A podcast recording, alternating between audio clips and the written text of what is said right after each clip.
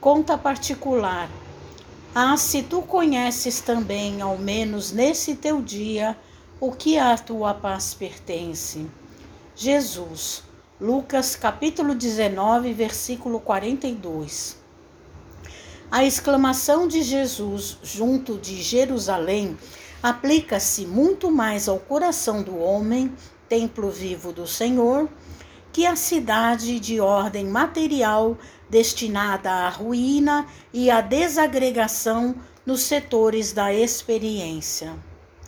Imaginemos o que seria o mundo se cada criatura conhecesse o que lhe pertence à paz íntima.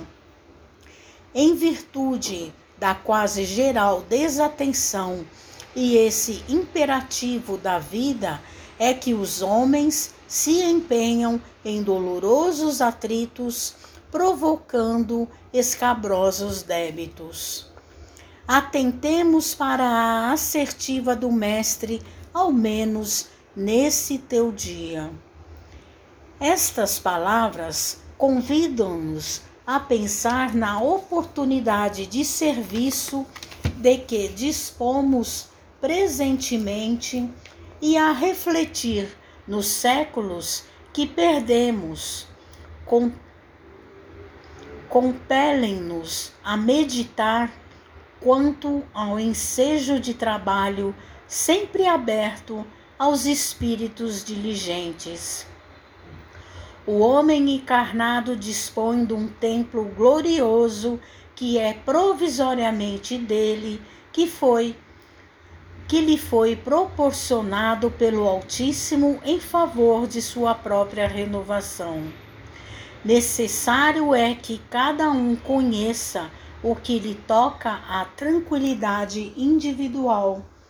Guarde cada homem digna atitude de compreensão dos deveres próprios, e os fantasmas da inquietude estarão afastados. Cuide cada pessoa do que se lhe refira à conta particular e dois terços dos problemas sociais do mundo surgirão naturalmente resolvidos.